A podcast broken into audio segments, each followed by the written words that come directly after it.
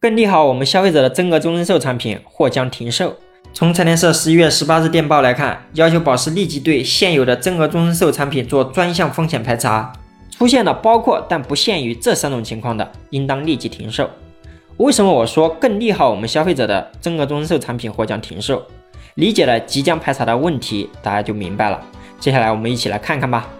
一、增额比例超过预定利率的。什么是预定利率？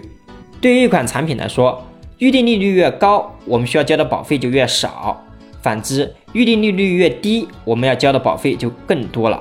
目前我们国家的寿险产品预定利率最高不能超过百分之三点五，少数产品的保额增长率却超过了百分之三点五。保额增长比例高，不代表这个产品更有优势。但这或许会误导我们消费者，所以有这个问题出现的产品就要停售。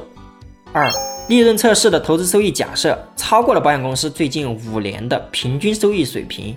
有精算师说，目前市场上大多数的增额终身寿险设计的投资收益假设大概在百分之五到百分之五点五。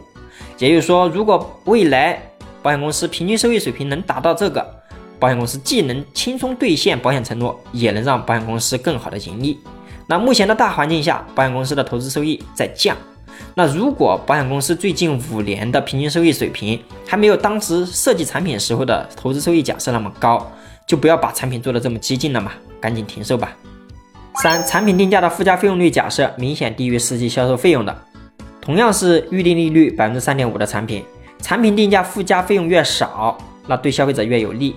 目前有少数增额终身寿产品之所以能够做到给消费者的利益。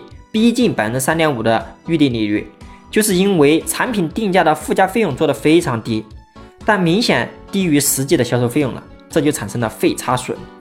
而保险公司靠什么盈利啊？死差、利差和费差。